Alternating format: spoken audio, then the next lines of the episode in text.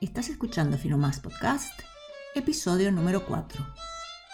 Hola y bienvenidos a un nuevo episodio de Finomás Podcast. Soy Patricia Guillermina Bouters, la creadora de Finomás, un espacio de filosofía y buenas ideas para nutrir tu vida. El episodio de hoy arranca con una pregunta. ¿El orden nos hace felices?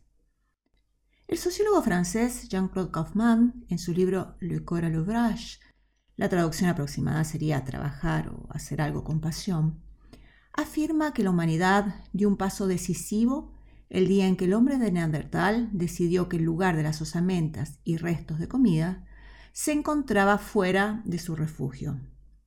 Un gesto en apariencia menor, que sin embargo constituyó un paso enorme en la formación de la estructura cerebral y del comportamiento humano. El hecho de ubicar la basura fuera de la vivienda es, en definitiva, un momento fundacional de la civilización humana. Somos humanos porque, entre otras cosas, contamos con la capacidad de ordenar, separar y organizar, dice Kaufman. El éxito de ventas del libro La magia del orden de la japonesa Marie Kondo revela que el orden es un tema central en la estructura de la vida individual y social. Más allá del método concreto que Kondo recomienda para desembarazarse de objetos innecesarios, lo interesante del libro es que la autora relaciona el orden con la noción de felicidad. Dicen los expertos que para liberar las llamadas hormonas de la felicidad hay que practicar ciertos hábitos como por ejemplo comer más alimentos saludables y limitar los alimentos procesados, practicar actividad física, pasar más tiempo al aire libre, cultivar los vínculos emocionales que se fortalecen al estar en contacto con los demás, aprender alguna habilidad nueva, etc. Sin embargo, en esa lista suele no estar presente una acción que es relativamente fácil de llevar a cabo y que tiene un poderoso efecto en nuestro bienestar. Me refiero al hábito de ordenar. Una investigación realizada por la Universidad de California en un grupo de mujeres arrojó una información interesante.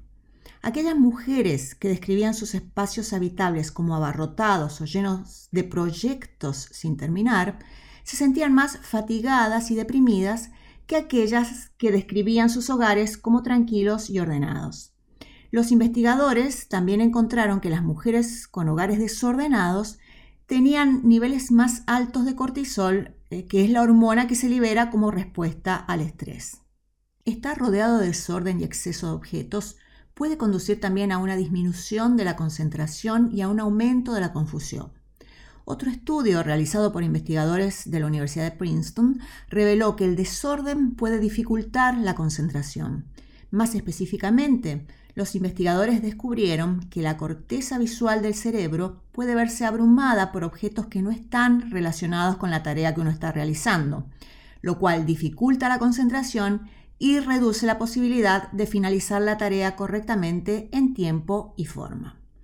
De alguna manera, el desorden y el exceso están relacionados con emociones negativas como la confusión, la tensión y la irritabilidad, mientras que un hogar organizado tiende a producir emociones más positivas como la calma y una sensación de, bienestar. Dicen los neurocientíficos que eh, para el cerebro el desorden representa un asunto pendiente, inconcluso, y esa falta de cierre puede ser muy estresante para algunas personas.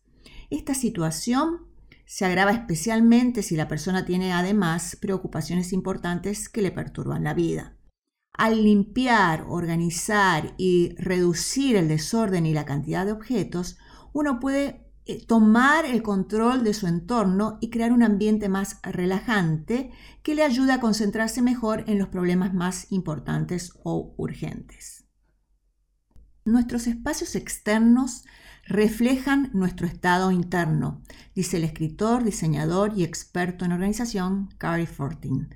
Dice Fortin, un hogar ordenado, organizado y simple favorece un estado mental de tranquilidad y satisfacción cuando cruzas el umbral de la puerta de tu casa y encuentras que el interior de tu hogar está ordenado, notarás que tus hombros se relajan, que tu frecuencia cardíaca disminuye y que respiras más profundamente. ¿Por qué? Porque todo está como debe estar. La vida diaria puede ser ajetreada y estresante. Un hogar ordenado y organizado puede servir como un antídoto para ese sentimiento abrumador, explica Carrie Fortin. Una cosa importante es que incluso las pequeñas acciones como hacer la cama todas las mañanas pueden ser suficientes para aumentar la serotonina. Te comento, por si no lo sabías, que la serotonina es la sustancia química responsable de mantener en equilibrio tu estado de ánimo y que contribuye al bienestar y la felicidad. Además de aumentar la serotonina, las tareas cotidianas como limpiar el piso, hacer la cama, lavar los platos, ordenar la ropa y demás quehaceres domésticos nos hacen sentir bien por dos razones.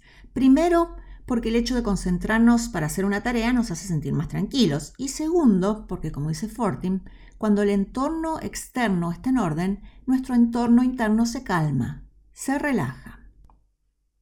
Y por si esto fuera poco, otro estudio que se publicó en la revista Psychological Science, una de las publicaciones más prestigiosas de Estados Unidos, demostró que las personas que trabajan en un espacio ordenado tenían más probabilidades de elegir como tenta en pie un alimento sano, por ejemplo una manzana, en lugar de una opción menos sana, por ejemplo un chocolate.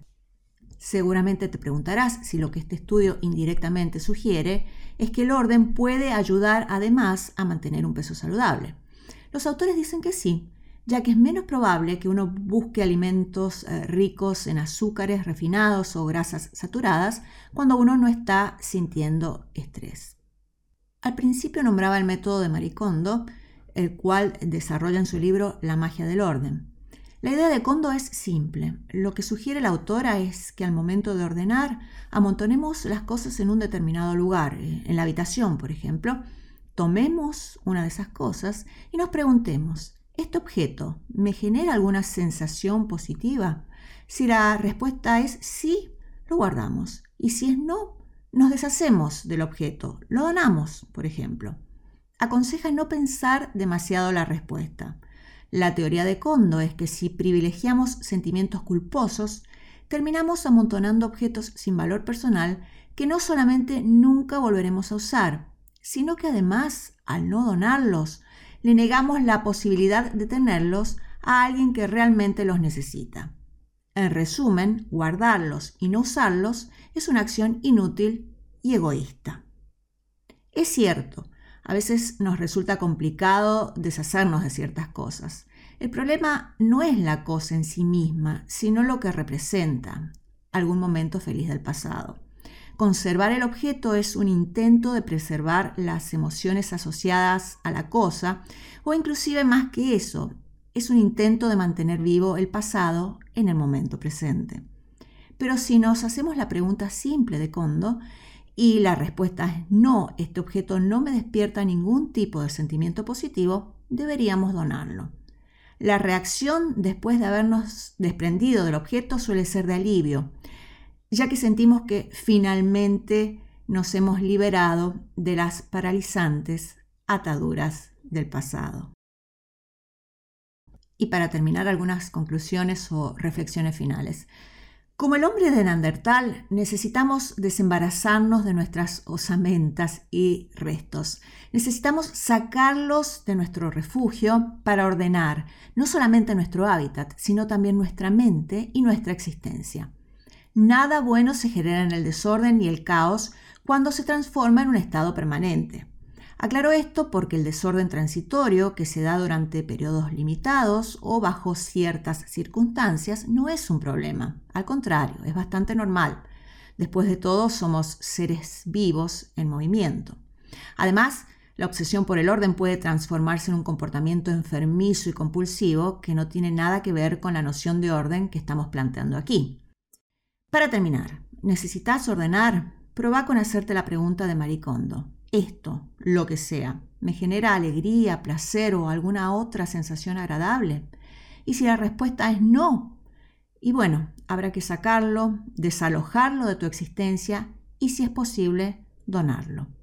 De esa manera, le estarás haciendo un enorme favor a otras personas, a tu hogar y, por supuesto, a tu vida. Muchas gracias por haber escuchado este episodio de Finomás Podcast. Para más inspiración, conocimientos e ideas filosóficas, artísticas y culturales, visita nuestro sitio web www.finomás.com. Chao y hasta el próximo episodio de Finomás, Filosofía y Buenas Ideas para nutrir tu vida.